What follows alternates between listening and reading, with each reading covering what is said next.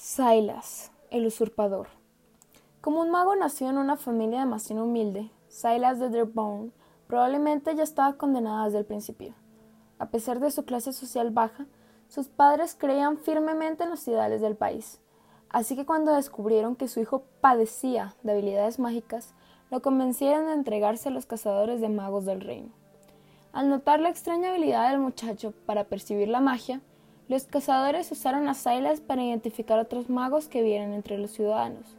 Por primera vez en su vida, sintió que tenía un futuro, una vida de servicio a su país, y realizó estas tareas con devoción. Estaba orgulloso, pero se sentía solo.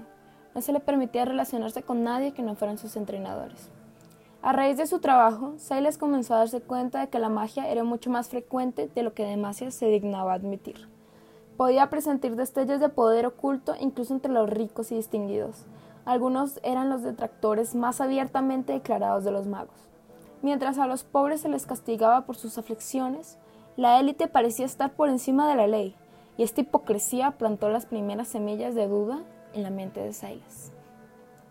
Esas dudas finalmente germinaron en un letal evento fatídico, cuando él y sus entrenadores se encontraron con una maga viviendo escondidas en el campo. Luego de descubrir que se trataba de una niña, Silas sintió pena por ella. Cuando quiso protegerla de los cazadores, accidentalmente le rozó la piel. La magia de la niña recorrió el cuerpo de Silas, pero en vez de matarlo, salió disparada de sus manos en explosiones salvajes e incontrolables. Era un talento que no sabía que poseía y terminó con la muerte de tres personas, entre ellas su mentor. Sabiendo que la acusarían de asesinato, Silas se dio a la fuga y rápidamente se ganó la fama de ser uno de los magos más peligrosos de Demacia. En efecto, cuando los cazadores de magos lo encontraron, no tuvieron piedad. Aunque aún era muy joven, Silas fue sentenciado a cadena perpetua. Fue languidiéndose en las profundidades más oscuras del recinto de los cazadores de magos, obligado a llevar pesados grilletes de petricita que atenuaban la magia. Privado de su vista arcana, su corazón se volvió tan duro como el de la piedra que lo contenía y soñaba con vengarse de todos los que lo habían puesto ahí. Luego de 15 miserables años, una joven voluntaria de los iluminadores llamada Luxana comenzó a visitarlo. A pesar de sus grilletes, Silas la identificó como una maga particularmente poderosa, y con el tiempo los dos forjaron un lazo secreto e inusual. A cambio del conocimiento de Silas sobre el control de la magia, Lux le enseñaba sobre el mundo fuera de su celda y le traía cualquier libro que éste deseara.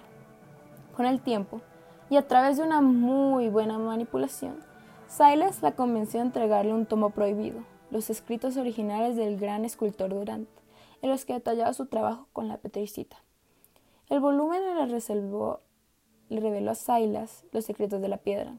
La petricita era la base de las defensas de Demacia contra la hechicería, pero Silas comprendió que no suprimía la magia, sino que la absorbía. Y si el poder se encontraba dentro de la petricita, ¿podría Silas liberarla? Todo lo que necesitaba era una fuente de magia, una fuente como Lux. Pero ella no volvió a visitarlo. Su familia, la inmensamente poderosa Guardia de la Corona, se habían enterado del contacto que tenían. Estaban furiosos de que Lux hubiera infligido la ley para ayudar a este vil criminal.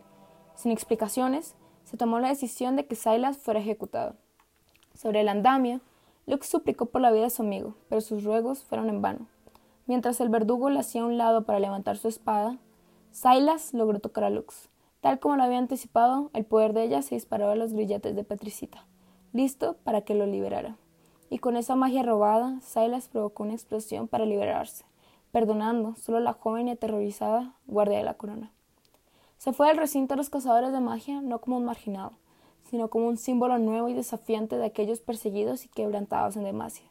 Silas viaja por todo el reino en secreto y se ha hecho un grupo de seguidores conformado por magos exiliados con un objetivo en común, derrocar al trono y destruir el sistema opresor que los ha hecho sufrir por tanto tiempo.